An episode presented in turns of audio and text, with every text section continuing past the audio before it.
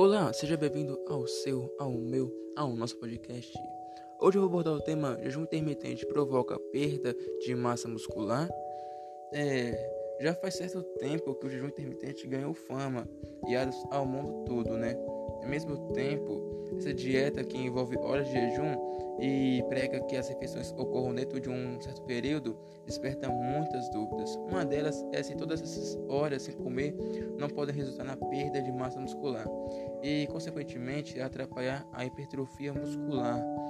É, afinal, além de se dedicar aos treinamentos de força para construir músculos, é fundamental fornecer ao tecido muscular os nutrientes ideais é, nos momentos corretos. Além disso, será que o período de jejum em que o organismo não recebe energia ou alimentos, o corpo não vai buscar energia nos músculos, consumindo dessa forma o tecido muscular? É, vamos entender se isso realmente acontece, né? Então, a resposta passa por uma questão hormonal. Para entender se o jejum intermitente provoca perda de peso muscular, é necessário entender o processo hormonal que acontece quando uma pessoa segue o jejum. Quando a alimentação acontece, normalmente sem os períodos de jejum, o hormônio insulina é secretado em resposta aos carboidratos é, consumidos nas refeições. Esse hormônio tem uma forte relação com o armazenamento de gordura no corpo. Os carboidratos influenciam diretamente os níveis de glicose, níveis de açúcar no sangue. Ah, é, ao passo que a insulina ajuda o organismo a usar essa glicose como energia. Dependendo do nível de açúcar no sangue, poderá haver uma parte de glicose que não será aproveitada como energia pelo organismo no momento. Então a insulina é, promoverá o armazenamento dessa glicose, a mais na forma de gordura no corpo, né? Já com jejum, conforme as horas é, sem comer vão passando, a secreção de insulina diminui. Isso porque, sem o consumo de alimentos, não há elevação da glicose no sangue e o hormônio não tem açúcar para retirar do sangue e guardar. Como resultado, ocorre a secreção de outros hormônios que fazem com que a glicose no sangue permaneça estável, dentro do possível, mesmo que não haja ingestão de alimentos, né? É, e o hormônio do crescimento, que é o GH.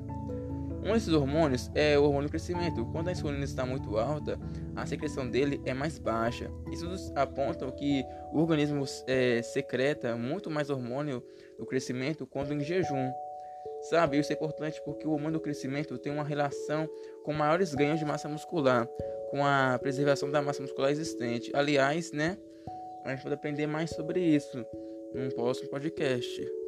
É, ao passar muitas horas com a insulina baixa e hormônio de crescimento alto, como ocorre no jejum, é, obtém-se um ambiente muito interessante para a construção muscular. Enquanto isso, quando ocorre a refeição na janela aberta, após todas aquelas horas sem se alimentar, é, tem-se um bom momento para a reconstrução e o ganho de massa muscular.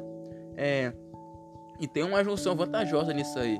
É, a então, né, a união entre o hormônio do crescimento alto, do jejum e a grande secreção de insulina devido à glicose que a alimentação fornece e a quebra de peptídeos, né, é, que entram na corrente sanguínea. A insulina ajuda todos os, os outros né, a entrarem no tecido muscular, favorecendo assim a hipertrofia dos músculos. É, logicamente que durante a janela de alimentação do jejum intermitente é crucial fazer refeições de qualidade.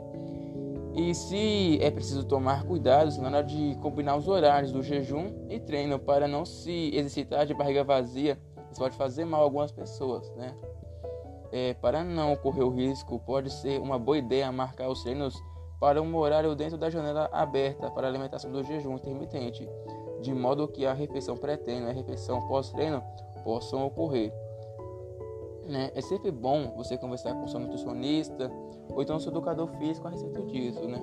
Para que ele possa fazer uma avaliação, a pessoa que já te acompanha há um bom tempo, né?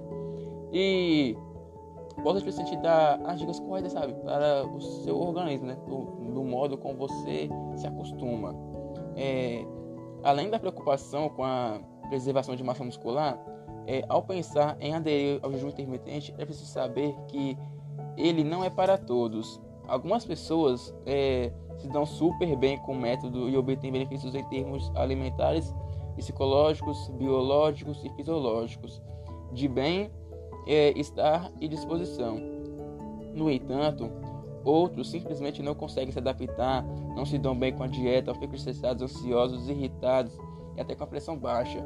Isso sem conter, né, que existem contradições associadas ao jejum intermitente. Por exemplo, ele é contraindicado para grávidas, mulheres que estão amamentando, pessoas com histórico de distúrbio alimentar, que não dormem e que sofrem com estresse crônico.